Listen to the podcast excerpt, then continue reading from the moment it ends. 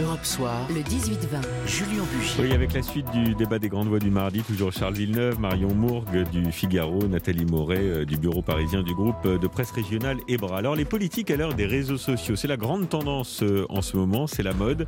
Pourquoi euh, en parle-t-on ce soir? Eh bien parce qu'hier, François Hollande, l'ancien président de la République, était l'invité de notre confrère Samuel Etienne, nouvelle star de la plateforme Twitch, de vidéos en direct, en mode très décontracté. C'est vrai qu'on n'a pas l'habitude de voir ça pour un ancien président, et qui répondait donc en live aux questions des, jeunes en ligne, et ça donne ça. Je trouve c'est plutôt pas mal de demander euh, à ces deux euh, créateurs euh, de, faire une chanson et de, de, faire une animation pour qu'on respecte les gestes barrières. Vous l'avez regardé la chanson J'ai écouté la chanson. Vous avez pensé quoi? Qu'il vaut mieux faire un geste barrière. Donc, y compris par rapport à la chanson. Mais. voilà, il parle des deux youtubeurs, McFly et, Carlito, à qui le président de la République, Emmanuel Macron, avait demandé de faire une petite vidéo sur les gestes barrières. Mais peu importe. Ce qui est intéressant, c'est euh, la décontraction, euh, l'humeur qui se dégage de, ce moment. C'est une vraie euh, révolution qui peut changer le rapport des politiques aux jeunes ou c'est du, gadget, pardon, tout ça, Marion Mourgue, et une forme de, aller de coup de com qui fait que d'ailleurs ce soir on en parle alors pour l'instant, on est entre les deux parce qu'on commence juste à arriver sur Twitch, en tout cas les politiques, à se saisir de cet outil.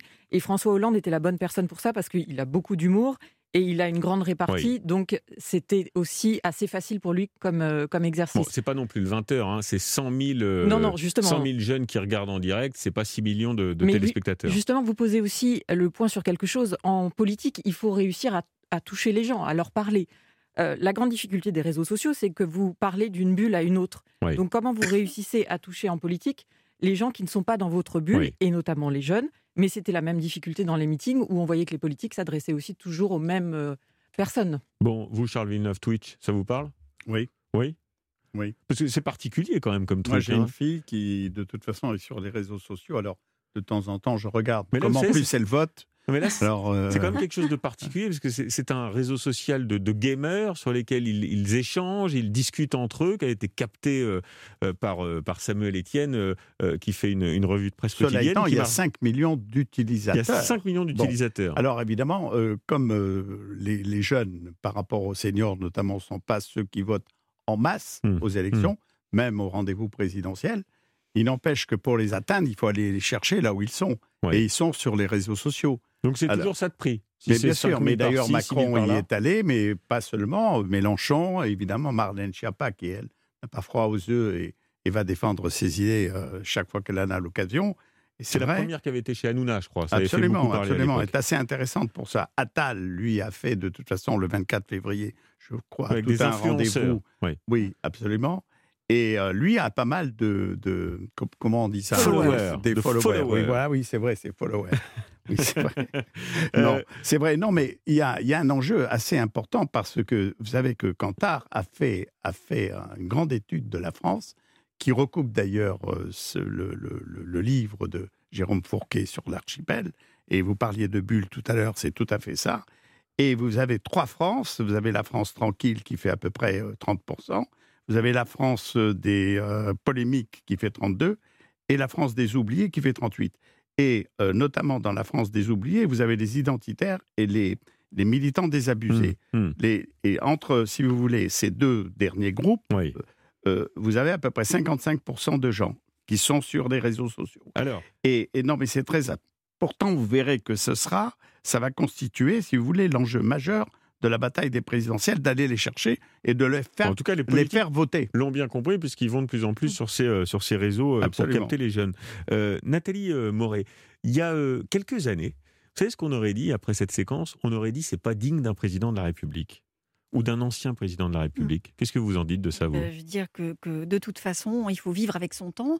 On peut penser ce qu'on veut des réseaux sociaux, et je suis assez d'accord avec Mais Marion. est-ce que ça abîme la fonction? Parce que moi, je me souviens, il y a quelques années, euh, dès qu'on sortait du cadre un peu institutionnel sur la communication, c'est ce qu'on entendait.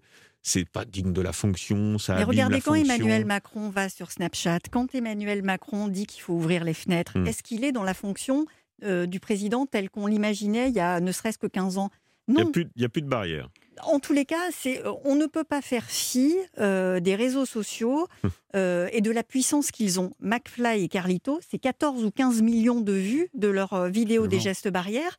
par des adolescents qui n'ont sans doute jamais vu les clips euh, à la télévision des, euh, du, gouvernement. Il y a le réalisateur en régie qui me dit dans l'oreillette Ok, boomer, t'as rien compris, c'est ça la nouvelle génération. je suis peut-être à côté de la plaque. Et puis, non, mais... vous disiez Est-ce que ça désacralise la fonction présidentielle? C'est qu'aussi, entre-temps, il y a eu Obama qui avait fait un certain nombre d'exercices comme ça qui n'étaient pas du tout institutionnel et qui l'a fait avec modernité. Et c'est vrai qu'on voit que les politiques français essayent de s'en inspirer pour euh, renouveler un peu la culture politique. Philippe l'a fait au début de son quinquennat. il était toutes les semaines sur Facebook. Mais, euh, quand, euh, quand Macron ça lui a bien réussi en termes de popularité d'ailleurs. Quand Emmanuel Macron s'aperçoit qu'il y a un vrai malaise entre la jeunesse et la police, il va chez Brut.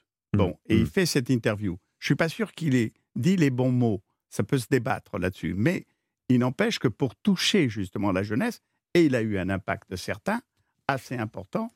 Hein, je connais bien les deux créateurs de, hum, hum. qui, étaient ça a marché du tonnerre, notamment hein. mes anciens collaborateurs à TF1.